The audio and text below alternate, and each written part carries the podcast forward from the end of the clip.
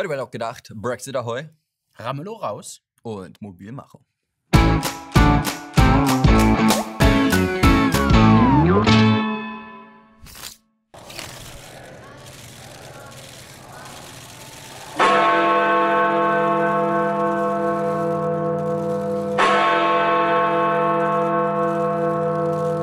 Seit dem 1. Februar ist es amtlich. Die Briten sind raus. Der Brexit ist durch. Etwas mehr als zweieinhalb Jahre nach dem ursprünglichen Referendum hat der zweitgrößte Nettozahler der Europäischen Union Goodbye gesagt. Natürlich wurde überall im Vereinigten Königreich öffentlich getrauert.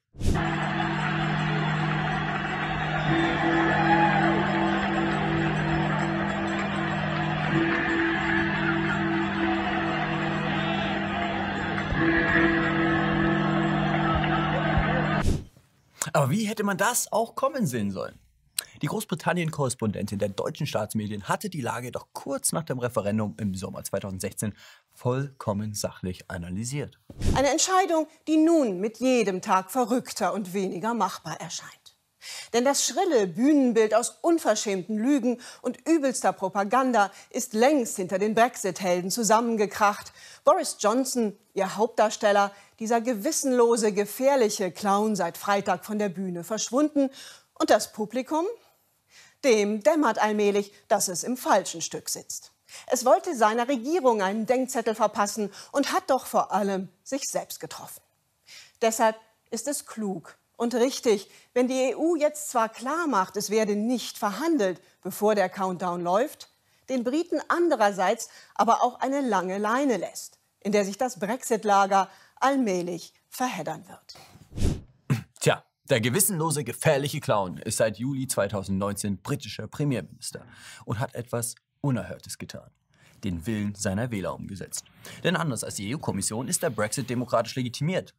Nicht durch das Referendum, sondern auch durch die Parlamentswahl vom Dezember 2019. Johnsons kompromissloser Kurs erhielt dabei ein klares Weiter so vom britischen Wähler. Keine Frage, auch die EU-Kommission liebt Wahlen.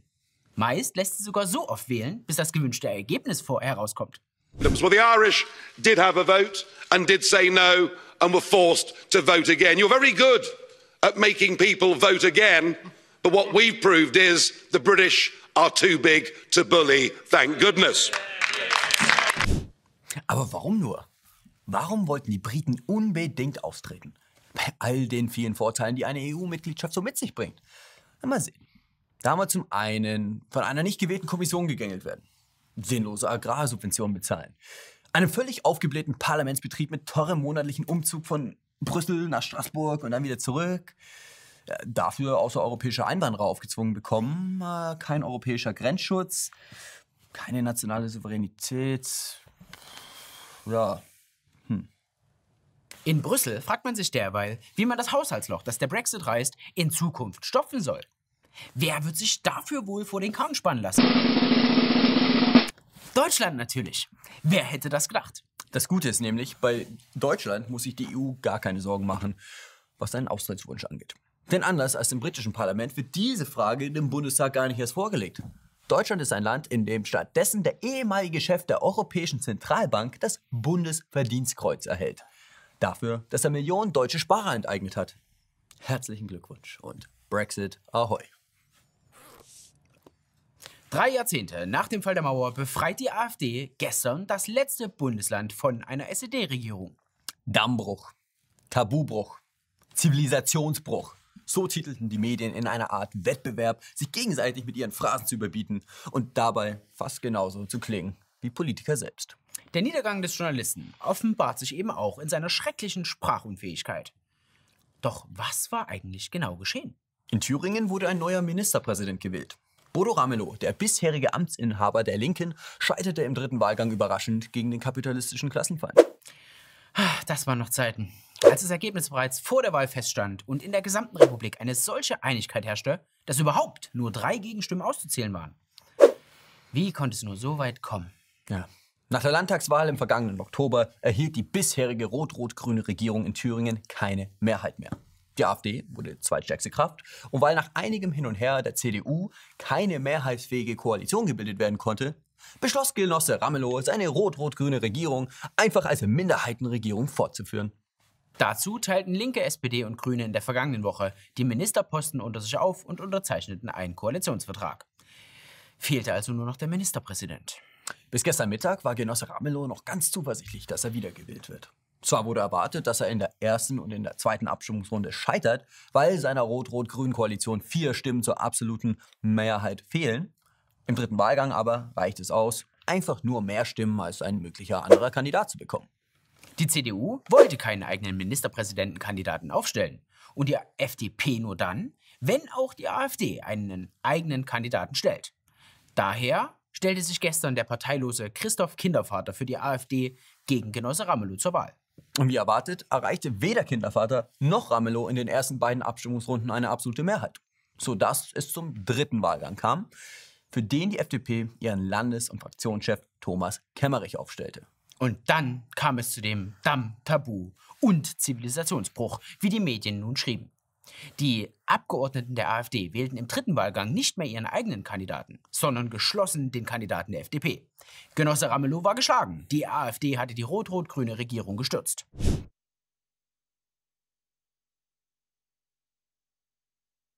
Wie weit sind wir gekommen, dass die FDP einen Ministerpräsidenten Kemmerich wählen lässt mit den Stimmen des Faschisten Höcke und der AfD? Das ist ein Tabubruch, der weitreichende Folgen haben wird. Twittert Genosse Rixinger, der Parteivorsitzende der Linken. SPD-Generalsekretär Klingbeil realisierte plötzlich die Wahlergebnisse seiner Partei und schrieb vom Tiefpunkt der deutschen Nachkriegsgeschichte. Und Genossin Hennig Welsow, Landeschefin der Linken, nuschelte vom Schock noch nicht recht erholt. Es ist der Tabubruch in Deutschland, das ist katastrophal. Die extreme Rechte hat hier die Agenda bestimmt. Der extreme Rechte hat hier den Ministerpräsidenten gewählt. Das ist eine Entscheidung, die ich äh, CDU und FDP niemals zugetraut hätte, sich in diesem Maße dem demokratischen Prozess zu entziehen. Und insofern werden wir alles dafür tun, dass es Neuwahlen gibt und die rechtsextreme äh, AfD mit ihren Nazis in den Reihen am Einfluss in diesem Land zu verhindern. Meine Hand ist ausgestreckt, um Neues zu wagen. Demokraten sind gesprächsfähig und gesprächsbereit. Heute heißt es mehr Demokratie und weniger Parteibuch wagen, schrieb Genosse Ramelow noch am Morgen vor der Wahl. Wenige Stunden später zeichnet der abgewählte Ministerpräsident das Bild der Höcke-Jugend, die im Fackelschein durchs Brandenburger Tor zieht. Demonstrationen und Fackelschein gab es am Abend und in der Nacht dann tatsächlich. Unter anderem in Hamburg, Berlin, Leipzig und Jena zogen linke Gruppen auf. Der neue Ministerpräsident und seine Familie stehen fortan unter Polizeischutz, nachdem sein Haus angegriffen wurde. In Jena verübten Linksextremisten Brandanschläge. Noch vor der Landtagswahl im vergangenen Jahr rief Grünchef Robert Habeck in einem Wahlkampfvideo dazu auf, Thüringen zu einem freien, liberalen, demokratischen Land zu machen. Nun möchte er die Situation sofort bereinigen und fordert den neuen liberalen Ministerpräsidenten dazu auf, die Wahlentscheidung rückgängig zu machen und zurückzutreten. Also wir haben zum ersten Mal in Deutschland eine Situation, wo sich demokratische Parteien mit den Stimmen der AfD Macht und Machtzugang verschafft haben. Das ist nicht tragbar, zumal wir es mit der AfD in Thüringen zu tun haben, mit einem Faschisten als Fraktionsvorsitzenden und Parteivorsitzenden. Und diese Situation muss sofort bereinigt werden. Zur Bereinigung gibt es drei Möglichkeiten. Herr Kemmerich kann wieder zurücktreten. Das sollte er schnell tun. Wenn das nicht der Fall ist, wäre die Möglichkeit, den Landtag aufzulösen und neu zu wählen. Das ist mit zwei Drittel Mehrheit möglich. Die Grünen stehen dafür bereit. Frau Kramp-Karrenbauer hat es angeboten und angesprochen. Die entscheidende Frage wird sein, ob Ihr Landesverband ihr folgt an dieser Stelle, nachdem er ihr schon einmal nach ihrem eigenen Bekunden nicht gefolgt ist. Die dritte Möglichkeit ist dann, dass die CDU und die FDP jeweils ihren Landesverband Thüringen aus der Parteienfamilie ausschließt. Denn wenn der Beschluss, keine Kooperation mit Faschisten und Rechtsradikalen, sprich mit der AfD, irgendeinen Wert haben muss oder soll, dann ist das die nächste logische Konsequenz. Diese Situation muss bereinigt werden, die eingerissene Brandmauer muss wieder aufgerichtet werden. Und die AfD? Die hatte vor den Landtagswahlen aufgerufen, wer Rot-Rot-Grün zu verhindern wissen will, muss AfD wählen. Björn Höcke und seine Mannschaft haben Wort gehalten. Genosse Ramelow und das rot-rot-grüne Experiment wurden abgewählt.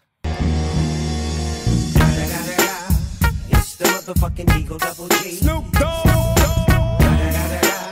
You know I'm mobbing with the D.R.E. Mobilität und Verkehr befinden sich im Wandel. Wie kommen Menschen in Zukunft von A nach B? In Großstädten steht die Marschroute bereits fest. Weg vom Individualverkehr im Auto hin zum öffentlichen Personennahverkehr. Einige Städte diskutieren deshalb bereits über das kostenlose Öffi-Modell. Und in Berlin rückt das 350 Euro Jahresticket 365 Euro. immer näher. Bus und Bahn sollen dadurch attraktiver werden und das Auto finanziell ausstechen. Aber es gibt auch Nachteile. Im Gegensatz zum Auto kann man sich in den öffentlichen nicht aussuchen, mit wem man die Zeit auf engstem Raum verbringt. Und das kann handfeste Probleme mit sich bringen. Für Staatsbürger in Uniform ist seit diesem Jahr das Bahnticket kostenlos. Dafür zahlt die Bundeswehr einen jährlichen Pauschalbetrag von 4 Millionen Euro. Angehörige der Truppe können nun bei der Bahn ein Bundeswehrticket buchen und in Verbindung mit Truppenausweis und Uniform zahlen sie keinen Cent. Durch die Sichtbarkeit der uniformierten Soldaten in der Öffentlichkeit soll das Bild der Bundeswehr als Teil der Gesellschaft gestärkt werden. So heißt es seitens der Bundeswehr. Und genau das schlägt einigen Leuten jetzt übel auf. Allen voran Vollzeit-Schneeflöckchen Mario Sixtus. Zitat, was für Flüssigkeiten muss man eigentlich konsumiert haben, um auf die Idee zu kommen, dass in gnadenlos überfüllten ICEs die zusätzliche Anwesenheit von Soldaten mit Feldgepäck für eine höhere Akzeptanz des Soldatenberufs äh, führt und nicht etwa zu kaltem Hass auf alle Tarnanzüge? Und weiter? Tarnanzüge sind die Berufskleidung von Menschen, die Menschen töten. Wir haben Frieden und sind von befreundeten Ländern umgeben. Was haben also Soldaten in Uniform in zivilen Zügen zu suchen? Ja gut, zugegebenermaßen, die meisten Leute in Tarnerklamotten kotzen mich auch richtig an. Bei denen ist es aber nicht die Berufsbekleidung. Aber trotzdem lösen die auch nie ein Ticket. Und Tötungsdelikte sind jetzt auch nicht abwegig. Ja, das ist natürlich fraglich. Wie viele Soldaten, also Bundeswehrsoldaten, dieses Angebot tatsächlich nutzen werden? Denn bei der Bundeswehr heißt es auch, Zitat, dass Soldaten sich ihrer besonderen Vorbildfunktion und der Wohlverhaltenspflicht bewusst sein müssen. Von ihnen wird stets eine aktive Hilfsbereitschaft in allen Lebenslagen erwartet. Ja, da kann man sich auch gleich für einen Auslandseinsatz melden. Ja, ich glaube auch. Da braucht sich der Sixtus wirklich keine Gedanken machen. Er wird auch in Zukunft nur in allerbester Gesellschaft reisen. Das war's mit der Sendung. Soldaten in Zügen, was meint ihr dazu? Schreibt's in die Kommentare. Und schreibt auch gleich dazu, neben wem sitzt ihr eigentlich lieber in den Öffis? Einem guten alten Bundeswehrsoldaten oder Greta Thunberg? Ansonsten teilt die Folge, abonniert die Folge, erzählt euren lokalen Soldaten davon. Und Ahoi, Kameraden. Ahoi, ahoi Brexit. Bis zum nächsten Mal. Haut rein. Lasst euch nicht wegfangen. Und geht nicht mit fremden Männern mit. Und esst keinen gelben Schnee.